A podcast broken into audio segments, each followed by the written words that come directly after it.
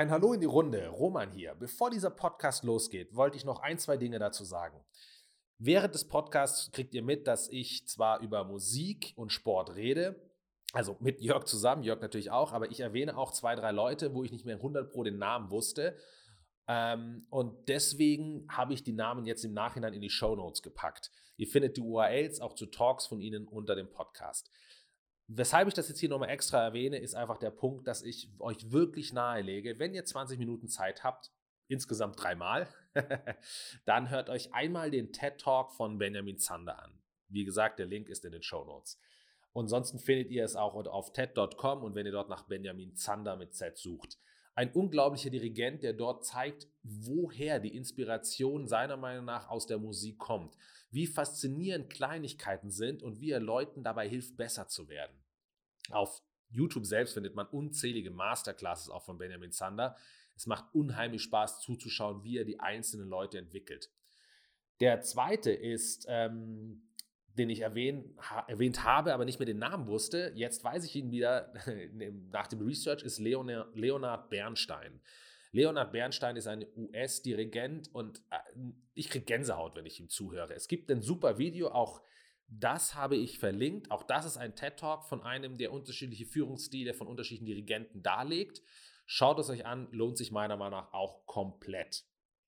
Und ähm, gerade dort sieht man eben faszinierend eure Unterschiede zwischen Leuten, die sehr hierarchisch führen, auch zu einem Ergebnis kommen und Leute, die nicht hierarchisch führen, auch zu einem Ergebnis kommen. Und dann kann jeder für sich selber sehen, wann ist das eine sinnvoll. Vielleicht kurzfristig der eine, langfristig aber der andere und so weiter. Überlegt es euch dann einfach selber.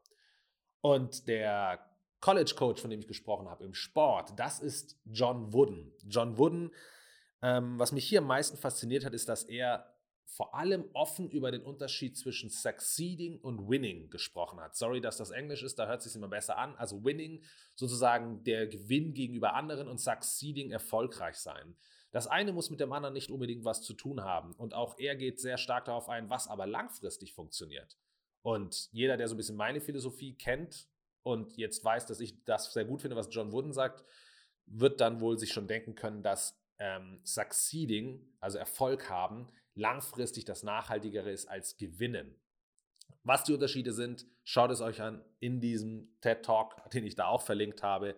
Es lohnt sich ungemein. Dreimal 20 Minuten, die wirklich mein, also mich haben sie verändert. Ich kriege eine Gänsehaut, wenn ich jetzt noch dran denke. Ich schaue es mir ab und zu immer wieder gerne an. Nehmt euch ein Glas Wein, lehnt euch zurück und hört euch diese TED Talks an. Jetzt aber erstmal viel Spaß mit unserem Podcast.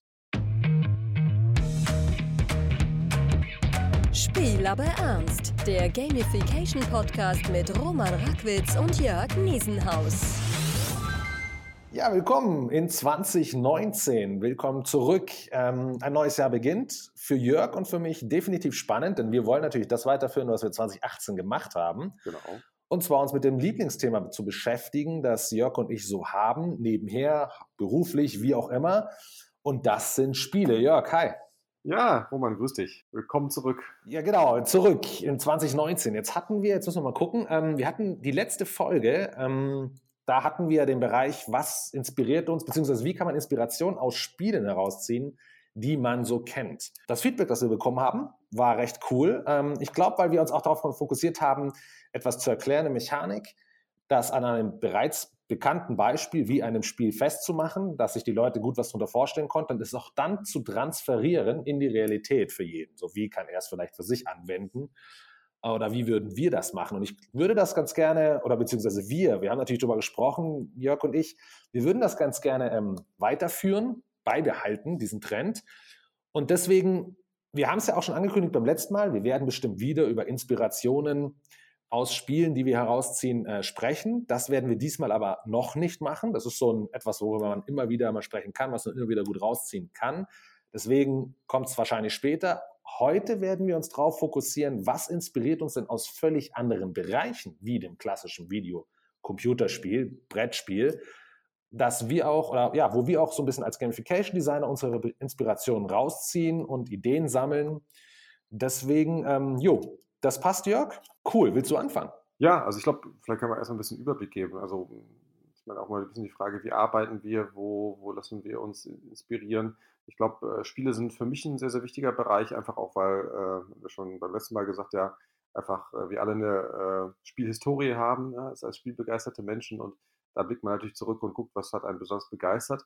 Ähm, wie du aber schon richtig gesagt hast, konzentrieren wir uns halt auf einen anderen Bereich und da gibt es natürlich auch viele Quellen, ne? dass man einfach schaut, äh, wie sind andere Systeme in der äh, eigenen Umwelt gestaltet. Also ich gucke auch immer, äh, ob das jetzt irgendwie ein Punktesammelsystem ist, äh, was jetzt ein schlechtes Beispiel ist für Gamification, oder ähm, wie funktioniert ein bestimmtes Hobby, was, was motiviert mich an einem Hobby, ähm, warum geht man zum Sport, warum tut man bestimmte Dinge auf der Arbeit, wie werden die motiviert, also dass man immer mit einer offenen, mit offenem Blick durch die, die Welt geht und das auch sich hinterfragt, also warum funktioniert das jetzt gerade, warum fühle ich mich vielleicht auch persönlich angesprochen, warum sind andere angesprochen, ich aber nicht, ähm, das ist sicherlich sehr wichtig, ähm, aber man kann natürlich auch gezielt vorgehen, indem man sagt, also ähm, das Thema auch im Vorgespräch, dass man guckt, wie arbeiten andere Designer, ob es Game Designer sind, äh, Leute, die im Bereich Motivationsdesign unterwegs sind, ähm, dass man sich da auch ein bisschen Theorie im Hintergrund anschaut. Da sind wir, glaube ich, auch beide Fans von. Äh, Roman, kannst du vielleicht auch noch ein bisschen was zu sagen? Also ich habe äh, ja meinen Hintergrund auch ein bisschen in der Psychologie, in der Informatik äh, habe ich auch immer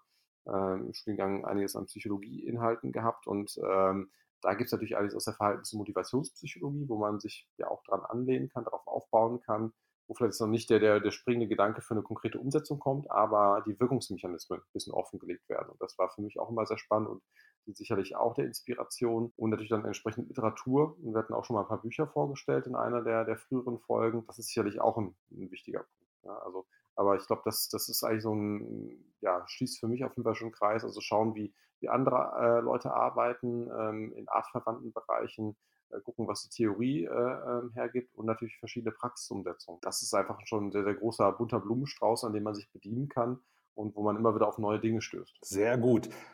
Dann ähm, fangen wir mal an mit Bereichen, die uns so faszinieren, die nichts mit dem klassischen Spiel zu tun haben. Was mir da sofort in den Kopf kommt, ähm, ist die Musik.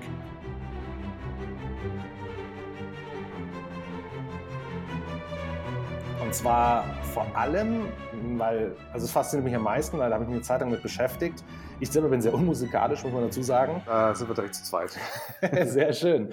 Aber ähm, natürlich hört man gerne Musik. Aber ich bin auf ein Thema gestoßen, habe dann angefangen, Dirigenten ein bisschen zu verfolgen, beziehungsweise mir unterschiedliche Dirigenten anzusehen, weil ich, es gibt einen sehr, ich muss mal schauen, ob ich den finde, dann werde ich das in die Footnotes äh, des Podcasts mitstecken. Es gibt einen sehr interessanten Bericht oder ja, der betrachtet verschiedene Verhaltensweisen von Dirigenten und wie es ihnen auf völlig unterschiedliche Art und Weise gelingt, ein Team von super individuellen Musikern zu einer Einheit zu formen. Und jetzt ähm, geht es ja meistens darum, dass man auch sagt, okay, mit Gamification überhaupt dem Game Design Thinking oder Game Thinking will man ja gerne auch das schaffen, was auch Spiele schaffen. Und die schaffen es ja genauso, unterschiedliche Individuen zusammenzubringen an einen Tisch oder halt virtuell zusammenzubringen und jeder mit seiner eigenen Performance ein äh, zusammen, aber im Team dann etwas Größeres zu erreichen.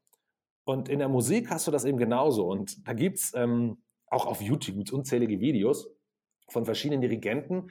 Und da sind mir zwei Charaktere besonders aufgefallen. Der eine Charakter macht es sehr, sehr hierarchisch. Er bestimmt, was gemacht wird. Jeder hat zu ihm zu gucken. Er, ähm, er duldet keine Widerrede ähm, und ist damit sehr erfolgreich. Wenn du den, den Musikern aber zuhörst, sagen die selber wiederum, okay, ähm, man macht halt mit. Er ist halt auch berühmt, bei ihm zu spielen, ist eine Art Anerkennung. Ja, man hat dementsprechend auch die großen Häuser, in denen man auftreten darf man spielt äh, Stücke, die angesehen sind und so weiter, aber die Experience selber sieht eigentlich jeder eher im Extrinsischen. Ne? Also so im Bereich, boah, ich kann es mir auf die Fahne schreiben, dass ich bei ihm war, die die Stücke in denen den Häusern. Also man hat immer das Gefühl, die Leute machen es aus Referenzgründen. Jedenfalls in dem Video, was ich gesehen habe, wo die Leute befragt wurden über den Dirigenten. Und dann gibt es einen anderen, das sind so Leute wie, ähm, ah, ich weiß den Vornamen nicht, aber zum Beispiel Zander, gibt es einen sehr berühmten Dirigenten, der ist mit Nachnamen Zander, der Vorname fällt mir gerade nicht ein. Michael oder sowas, ich weiß es nicht. Auf jeden Fall Zander mit Z. Ähm, und dann gab es noch einen anderen, der war auch in dieser Riege, wurde auch so genannt, in derselben Art und Weise. Die gehen völlig sozusagen individuell auf die Einzelnen ein und lassen aber gleichzeitig sehr viel Freiraum den Musikern. Und was ich super fand, ähm, gab den einen, also nicht Zander, sondern der andere Dirigent, der wurde dann auch interviewt oder da wurde ein Beispiel von ihm gezeigt, da ist er in einem, in einem Konzert, also gerade ja, das Orchester spielt, es läuft alles sehr gut und er packt plötzlich zusammen und geht. geht einfach raus. Und jeder so, hä, was ist denn jetzt los? Und äh, im Nachhinein befragt hat er halt gesagt, ich musste einfach gehen. Das war ein Flow, das lief. Alles, was ich jetzt gemacht hätte, hätte das Ganze nur zerstören können. Eine völlig andere Herangehensweise. Und die Leute, wenn man die befragt, wie das so ist, bei ihm zu spielen, dann im Gegensatz zu dem anderen Dirigenten, der eine, der das so hierarchisch macht, wo man, wo die Leute Gründe genannt hatten, die wirklich eher extrinsisch waren, haben bei dem anderen Dirigenten, der die dann einfach hat spielen lassen, der aus dem Raum gegangen ist, haben die gesagt, ähm, es bringt mich selber weiter, es ist eine unglaubliche Freude bei ihm zu sein, man hat das, ja, also es, es waren vielmehr intrinsische Gründe.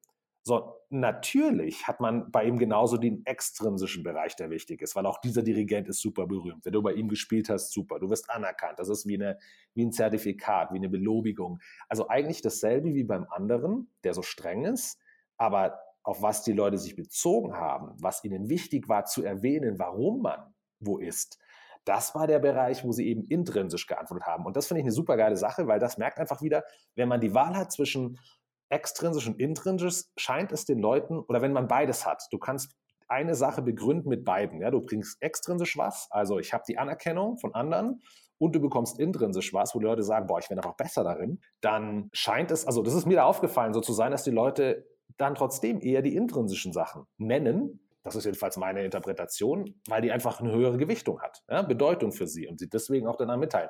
Also ein schönes Beispiel dafür, dass Leute meiner Meinung nach, wenn sie die Möglichkeit haben, beides zu erleben, dass sie auch die, das, den intrinsischen Bereich, die Erfüllung der intrinsischen Motivation, der intrinsischen Bedürfnisse anscheinend höher einschätzen, weil diese nennen sie vor den extrinsischen. Und genau, das ist ja auch nochmal ein Punkt, den wir schon früher mal thematisiert haben dass äh, möglicherweise ich wegen extrinsischer Gründe komme. Also möglicherweise ist tatsächlich der Grund, der Dirigent ist total bekannt und für meine Vita äh, macht sich das super gut, wenn ich jetzt bei dem eine Zeit lang im Team bin.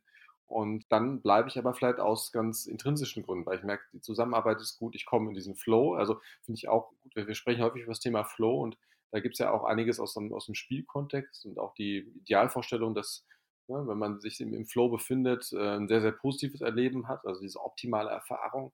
Und das finde ich ganz schön. Also ich glaube, es gibt äh, verschiedene Konstellationen, in denen das gut funktioniert. Werden auch im Vorhinein ne, so Fußballtrainer genannt. Das ist ja nochmal, also vielleicht ganz anderer Bereich, als den der Dirigent bespielt, aber äh, sag mal von den Wirkungsmechanismen durchaus ähnlich. Ich habe ein Team, äh, was sehr unterschiedlich äh, aufgebaut ist, sehr, sehr äh, viele Individuen, die zusammenkommen mit unterschiedlichen Bedürfnissen und ähm, die alle zu motivieren, das bedarf auch schon ähm, sag mal, viel Einfühlungsvermögen. Würden wir zehnmal gegen Sie spielen, würden Sie vielleicht neunmal gewinnen. Aber nicht dieses Spiel. Nicht heute. Auch da wieder auf diese Bedürfnisse einzugehen, ist, ist auch ein Gamification-Thema. Ich habe eine heterogene Zielgruppe, ich möchte aber alle mitnehmen. Ja? Ähm, beim Thema, also sei es fürs nächste Spiel vorbereiten, das Konzert.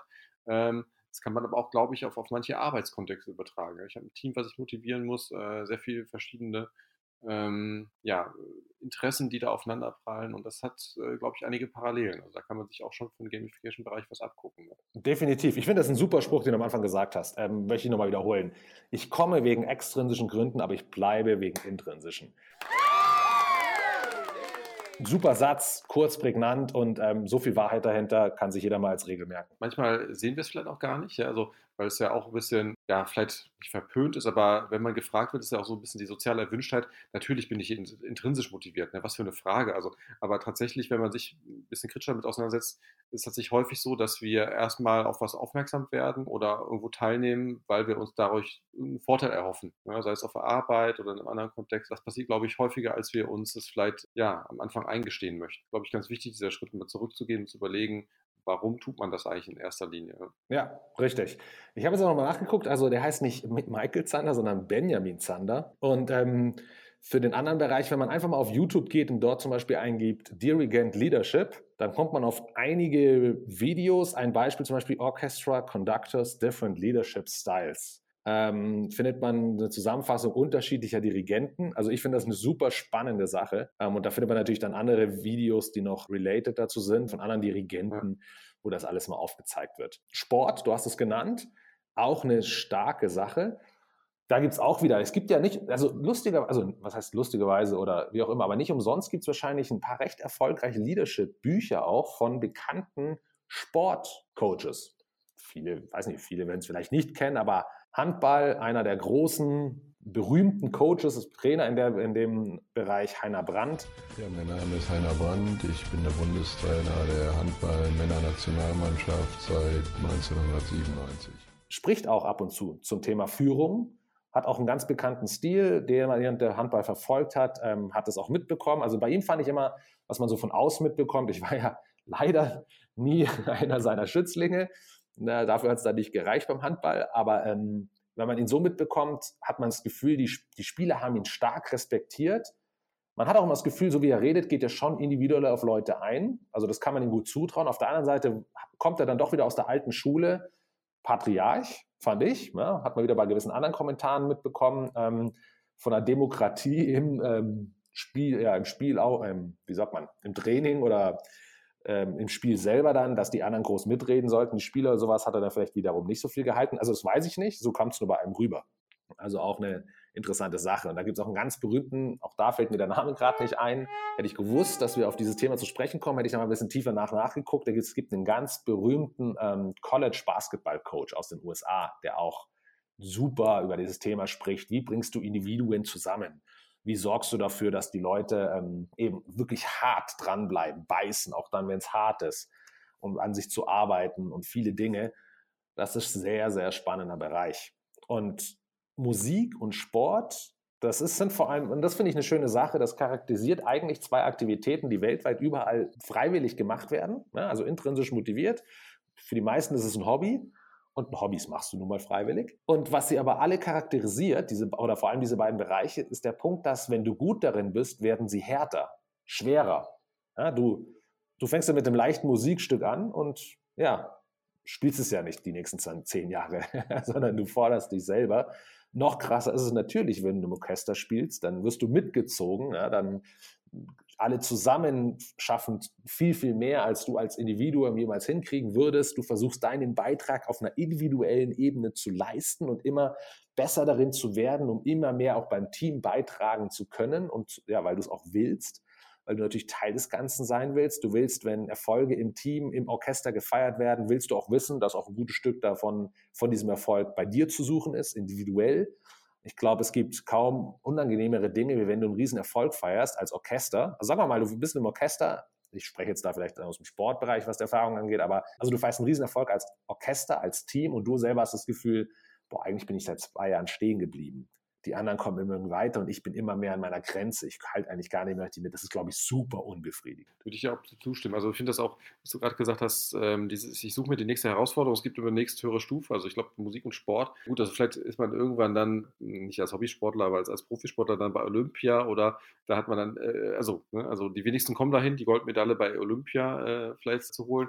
Aber auf dem Weg dahin gibt es einfach so viele, äh, sag ich mal, Level an Herausforderungen, neue Challenges, noch neue Wettbewerbe, vielleicht nochmal eine, eine ähnliche Sportvariante oder ein Teamwettkampf, der noch hinzukommt. Und äh, das ist also beliebig ausbaubar. Ja, und in der Musik glaube ich auch. Also das, da gibt es auch beliebig viele Steigerungslevel.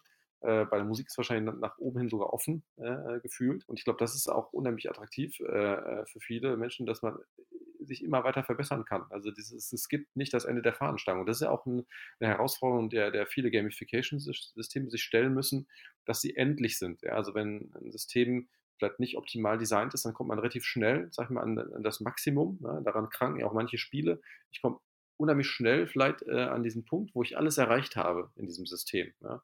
Und dann verliere ich natürlich das schnelles Interesse. Wenn mich das System dann nicht irgendwo abholt und weiter mit an die Hand nimmt, sagt, guck mal, hier ist jetzt doch mal eine, vielleicht diese Herausforderung mit Twist oder nochmal noch was anderes, was mich beschäftigt. Daran scheitern viele Systeme, weil sie irgendwann, ja, da endet die Herausforderung. Ja? Das ist dann einfach nur noch more of the same und ähm, da verlieren die Leute ganz schnell das Interesse. Und ich glaube, das ist äh, nämlich schöne, schöne Inspirationsquelle, sich äh, beim, beim Sport, bei, also auch gerade Wettkämpfe, wie sind die aufgebaut, was, was für Herausforderungen gerade gibt es da, sich da mal ähm, umzuschauen, äh, was kann mein Gamification-System vielleicht aus diesem Bereich lernen. Ne? Stimmt, total. Und ähm, eine andere Sache ist auch, wenn man sich selber betrachtet, merkt man auch, wie zwar ein und dieselbe Aktivität die gleiche bleibt, also bei mir war es zum Beispiel Handball, aber die Gründe, warum du es machst, ändern sich. Oder das, was du dabei erreichen willst, was für dich wichtig ist, um das, um das Spielen des Handballs in dem Moment attraktiv zu machen, ändert sich. Ja, also früher war es natürlich irgendwie die Leistung, du hattest noch gewisse Ziele, du wusstest, du bist noch nicht an deinem Ende angekommen, du wusstest also gar nicht, wo ist deine Grenze im Leistungsbereich.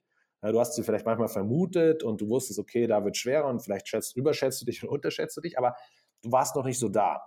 Und dann irgendwann merkst du, okay, jetzt ist auch Sense, jetzt war es das. Ja, so. Und dann ähm, wird man auch älter mit der Zeit oder ich bin dann später wieder zum Handball zurückgekommen und damals wollte ich halt, wie gesagt, nur von einer Auswahl in die nächste ja, und ich wollte auch die Anerkennung darin und so weiter. Als man dann gemerkt hat, okay, jetzt ist Sense, die Anerk weitere Anerkennung kriegst du nicht, du kommst einfach nicht höher, ja. es reicht jetzt, ähm, die nächsten Ligen sind für dich außer Reichweite, dann ändert sich es auch manchmal. Also entweder verlierst du vielleicht ganz die Lust, ne, weil das das Einzige war, was für dich der, den Sport ausgemacht hat. Also ich, ich, hatte zum Beispiel selber auch eine Zeit, wo ich dann wirklich pausiert habe. Jetzt spiele ich sozusagen ähm, bei den alten Herren. da, da, gehst du natürlich nicht mehr rein und spielst noch und sagst, boah, du willst die Anerkennung. Es ist schön, wenn noch irgendwas funktioniert und wenn du am Ende nicht alle Knochen im Körper spürst ähm, nach so einem Training. Aber dort ist dann so ein bisschen dieser Punkt, wo du sagst, oh, du gehst dorthin, du hast die Bewegung, also auch noch ein rationeller Grund, ja, wo du sagst, lohnt sich. Aber dann natürlich das Schöne ist, man quatscht mit dem währenddessen. Ähm, es ist mir so auch ein Social, es ist, man, man, man, man macht eigentlich so ein bisschen Smalltalk zwischendurch. Na, wie geht's der Family?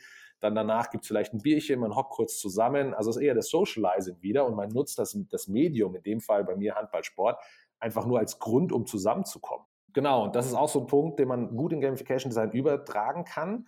Es kann sein, dass jemand zu einer Zeit im Job ähm, gewisse Motivationen hat und man designt danach und während er diese durchläuft oder während er einfach den Kontext merkt, worin er gut ist, wo er nicht gut ist oder es ändern sich um äh, ja, Bereiche, Rahmenbedingungen, ändert sich auch die, der Wunsch, warum man etwas macht. Und dementsprechend müsste man, muss man natürlich wieder beim Design darauf achten, dass man auch diese neuen Bedürfnisse irgendwie erfüllen kann in dem Design selber. Ganz kurz, weil das kommt mir gerade, das ist auch, auch ein lustiges Ding eigentlich, und zwar ähm, was haben Sport und Musik so genial gemeinsam, finde ich? Das Feedback. Du bekommst in jeder Sekunde, du weißt immer die ganze Zeit, was passiert. Und du hast es gerade, du hast es vorhin kurz erwähnt, ähm, auch mit, ähm, nee, du hast es nicht erwähnt, aber da bin ich drauf gekommen. Schauspiel zum Beispiel. Ähm, ich habe irgendwo gelesen, dass pro Jahr 20.000 Leute ungefähr nach LA ziehen, um Schauspieler zu werden. I'm sorry, what? So, jetzt ist 20, ich meine, das muss LA, sagen wir mal LA, das ist wie die Olympiade. Ja? Ähm, genau, deswegen bin ich draufgekommen, weil du Olympiade genannt hattest. Und das war mein Gedanke damals. Also, wenn du, wenn du, wenn du es in LA schaffst, ist das wie wenn du bei der Olympiade teilnehmen darfst. Ja. Das ist so ein bisschen für mich der, der Vergleich gewesen, die Parallele. So, und jetzt, jetzt, jetzt gehen 20.000 Leute nach LA, weil sie glauben, sie können es schaffen. Was ja okay ist. Ja, man, ja, ist ja völlig in Ordnung, wenn sie es glauben und dran arbeiten. So, jetzt wissen wir alle, wie die Quote ist. Oder wir können es uns vorstellen. Jetzt wissen wir gleichzeitig auch, wir haben nicht 20.000 Leute, die versuchen noch auf die, zu den Olympischen Spielen zu kommen, beziehungsweise es hinkt ein bisschen der Vergleich. Aber was ich meine ist, durch das ganze Vereinssystem, was wir haben, durch verschiedene Ligen, die wir haben, bekommst du relativ gut zu jeder Zeit ein gutes Gefühl darüber, was kannst du und was nicht. Und du fängst vielleicht früh an, du wirst früh im Sport und auch in der Musik wahrscheinlich eingefangen und, und damit du dich nicht überschätzt.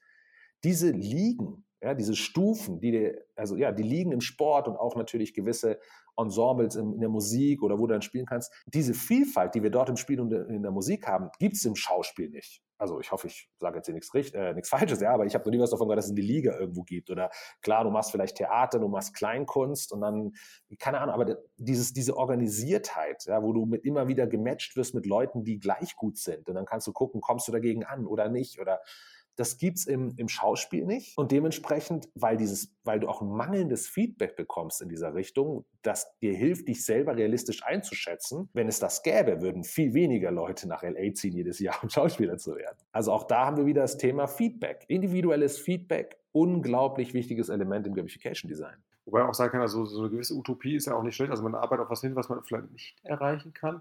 Also dieses Scheit Scheitern, das haben wir auch schon äh, häufig darüber gesprochen, im Spiel gehört auch dazu. Aber das ist natürlich die Frage, also wie, wie weit will man das Ganze treiben. Ne? Also und äh, wie viel hängt davon auch ab? Also äh, ist es tatsächlich, also wenn ich sagen kann, okay, ich bin jetzt noch Student, möchte das probieren oder ich habe genügend gespart und jetzt probiere ich mal die Schauspielkarriere. Äh, was anderes natürlich, wenn das irgendwie mein, ähm, ja, ich mich davon ernähren muss, ja, mein, mein Leben bestreiten muss, dann gewinnt sowas natürlich eine ganz andere Ernsthaftigkeit. Und ich glaube, davon hängt es auch ab. Also äh, welche Freiheitsgrad hat man und inwieweit ist es dann vielleicht noch etwas spielerischer, äh, ein Selbst ausprobieren und wo ist es relevant für die Existenz. Äh, darüber definiert sich dann, glaube ich, auch die, ja, sagen wir, die Freiheitsgrad, die man hat und, und, und wie lange kann man das, das auch versuchen, äh, bis man dann vielleicht anerkennt, okay, das, das wird nichts mehr. Ja, sehr guter Punkt. Richtig. Gibt immer zwei Seiten. Kann natürlich auch sein, dass der, wenn du Pech hast, ähm, in der Liga irgendwie einfach keine Chance bekommst durch den Coach oder leider du bist, vielleicht bist du auch sehr, sehr gut, aber der dein, dein Gegner im Team, der mit dir auf der Position spielt, ist halt einfach Messi, ja, so ungefähr. Was ist denn, wenn du ein perfekter Fußballspieler bist, also du bist richtig, richtig gut, aber du musst an einer Position als Kind, ich meine, stell, stell dir mal vor, du bist im Verein, du hast richtig Bock auf Fußball ähm, und du, du, du, du hast auch das Gefühl, du kannst was, sondern, ich, ich übertreibe jetzt ein bisschen, ja, aber dann, dann stell dir mal vor, plötzlich steht ein Messi neben dir mit 14 und mit gegen den musst du antreten. Da haben wahrscheinlich viele Leute denken dann plötzlich, boah, ich kann ja, ich kann gar nichts, ich habe nie eine Chance nur weil es Messi ist, ja, aber auch ein, ein, einer, der nur, der nur halb so gut ist wie Messi, hat wahrscheinlich gute Chancen in der Fußball-Bundesliga.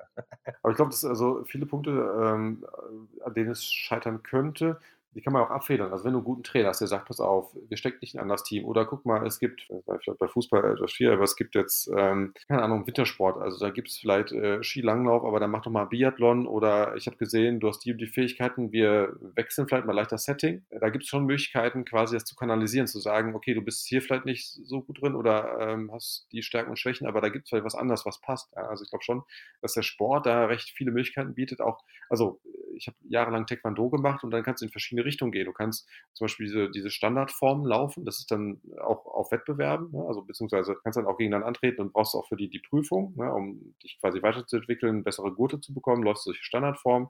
Das ist viel auswendig lernen, äh, Disziplin, technisch sauber zu arbeiten. Die, die andere Schiene ist dann Wettkämpfe, äh, ja, Mann gegen Mann, Frau gegen Frau, wo es dann doch mehr um ja wirklich den direkten Wettkampf äh, geht. Und das sind zwei ganz unterschiedliche Bereiche, die ziehen auch unterschiedliche Personen an, aber die sind trotzdem im gleichen Verein, trainieren vielleicht auch gemeinsam, aber so gibt es verschiedene Ausprägungen. Ne? Im, Im, Computerspiel wäre es vielleicht dieses, äh, ich kämpfe nur gegen Computergegner und das, das reicht mir und ich, die anderen Spieler suchen sich dann aber die, die besten Spieler der Welt und treten in irgendwelchen Ligen gegen sie an, fahren auf Turniere und so, so habe ich auch dann meine Bedürfnisse erfüllt, ja, wenn ich stärker diesen Wettkampfcharakter suche. Also ich glaube, da, äh, der Sport bietet da vielleicht schon, ähm, vielleicht auch abhängig von der Sportart, tatsächlich viele Betätigungsfelder, wo man äh, sagen kann, okay, das, das bringt mich jetzt weiter oder hier habe ich ein ganz neues Betätigungsfeld. Ja, ja. sehe ich genauso, sehr schön. Jetzt sind wir schon wieder bei 25 Minuten fast. Wahnsinn, wie die Zeit vergeht. Unglaublich, wenn man mal so ein Thema hat. Ähm, aber ich glaube, ich bin ganz froh mit dem, was wir haben. Ja. Zwei Sachen gehabt, Sport und Musik. Liebe Zuhörer, denkt mal an euch selbst, wenn ihr das nächste Mal überlegt, wie kann man vielleicht was gamifizieren oder warum sind Spiele so faszinierend oder wie könnt ihr vielleicht nur ein bisschen was in euren Alltag übertragen, egal ob es jetzt für euch selber ist oder ob, weil ihr vielleicht für Teams verantwortlich seid, für Leute, damit die sich weiterentwickeln ähm, jo, es ist gar nicht so weit entfernt von euch wahrscheinlich. Überlegt einfach, was ist euer Hobby? Spielt ihr Musik? Macht ihr Sport? Sammelt ihr Briefmarken? Baut ihr Eisenbahnen oder Modelle? Ähm, überlegt mal, was dort der Faktor ist, der euch so fasziniert. Und vor allem, das finde ich eine der schönsten Sachen, für mich bedeutet Gamification ja so in der Richtung, das zu, zu oder nennen wir es so, wie es Jay McGunnigal gesagt hat, let's fix what's wrong with reality. Also überlegt doch einfach mal, was ist im Spiel, im Hobby, im Sport, ähm, in der Musik so faszinierend, dass ihr es dort so gerne sucht, weil ihr es in der Realität vermisst. Weil das ist ja eigentlich der Punkt. Ich meine, wenn die Realität so spannend wäre wie ein Spiel, dann bräuchten wir nicht spielen. Überlegt mal, was das ist. Ähm, und dann, wenn ihr was, wenn ihr eine Antwort habt, setzt sie für euch um, versucht mal, das so ein bisschen zu transferieren und vor allem lasst uns vielleicht daran teilhaben. Ähm, meldet euch bei uns, wenn ihr sagt, das ist ein super Element, eine Regel, eine Mechanik oder wie auch immer ihr es nennen wollt, die für euch so faszinierend ist und wo ihr es schade findet, dass ihr euch das, dass euch das Ganze nicht im Alltag ständig begegnet oder wo ihr glauben könntet, wenn mein Job so designt wäre, so aussehen würde diese Regel dort auch gelten würde. Das würde das und das und das Problem vielleicht lösen, nicht nur für mich, vielleicht auch für andere. Lasst uns doch einfach wissen. Sehr gut. Ja, das ist auch ein schöner Anknüpfungspunkt. Also freuen uns, wie gesagt, jederzeit über Feedback genau. und denke auch, also da kann man noch ein bisschen Selbstreflexion sicherlich auf den einen oder anderen ja, Inspirationspfad gelangen, ähm, wenn es vielleicht auch darum geht, später ein eigenes Gamification-System zu entwickeln. Also in diesem Sinne auch sehr gelungenes Thema, wie sie heute entwickelt hat. Also habe ich jetzt auch nicht auf dem Schirm gehabt, aber Sport und Musik ist, glaube ich, eine gute Kombination. Von daher bin ich auch sehr glücklich und ja, bin gespannt, was, was an Feedback von unseren Zuhörern kommt. Richtig. Nehmt das auch gerne als Hilfe, wenn es um eure Neujahresvorsätze geht. Ähm, da geht es ja meistens, das, das Leichtere ist ja mal anzufangen damit. Da sind wir alle meistens motiviert, wenn es ins neue Jahr geht. Aber am Ende, Jörg hat so schön gesagt, extrinsisch fangen wir oft an und dann, wie schaffen wir es, dass wir intrinsisch dabei bleiben? Genau das ist das Wichtige. Eins noch zum Schluss. Ähm, falls uns jetzt gerade jemand zugehört hat, der selber in der Musik groß unterwegs ist, der vielleicht auch selber Dirigent ist oder auch eben im Sport coacht und ich, ich, wir brauchen jetzt keine professionellen Coach. Aber wenn ihr im Vereinswesen tätig seid, egal ob mit jung, alt, Frauen, Männer, und ihr könnt da irgendwas rausziehen, beziehungsweise nicht rausziehen, weil ihr macht es ja selber, sondern ihr sagt, stimmt, da ist eine Parallele, erlebe ich regelmäßig. Auch ihr meldet euch bei uns bitte, ähm, weil wir wollen natürlich gerne Leute haben, die mit ständig unterwegs sind, die den Kontext haben. Und da würde es uns tierisch freuen, wenn ihr auch mal zu uns in die Sendung kommt. Jörg, ich würde sagen, das war's. Ich wünsche dir auch einen super Start ins neue Jahr. Danke gleichfalls. Danke, danke. Hoffe, wir sehen uns natürlich noch öfter 2019 als 2018. Das könnten wir auch mal als Vorsatz nehmen. Genau, das nehmen wir doch mal als Vorsatz mit. Perfekt. Und dann, ähm, jo, vielen Dank und dann sehen wir uns, nein, wir hören uns zur nächsten Folge. Auf jeden Fall. Das machen wir. Bis dahin. Ciao.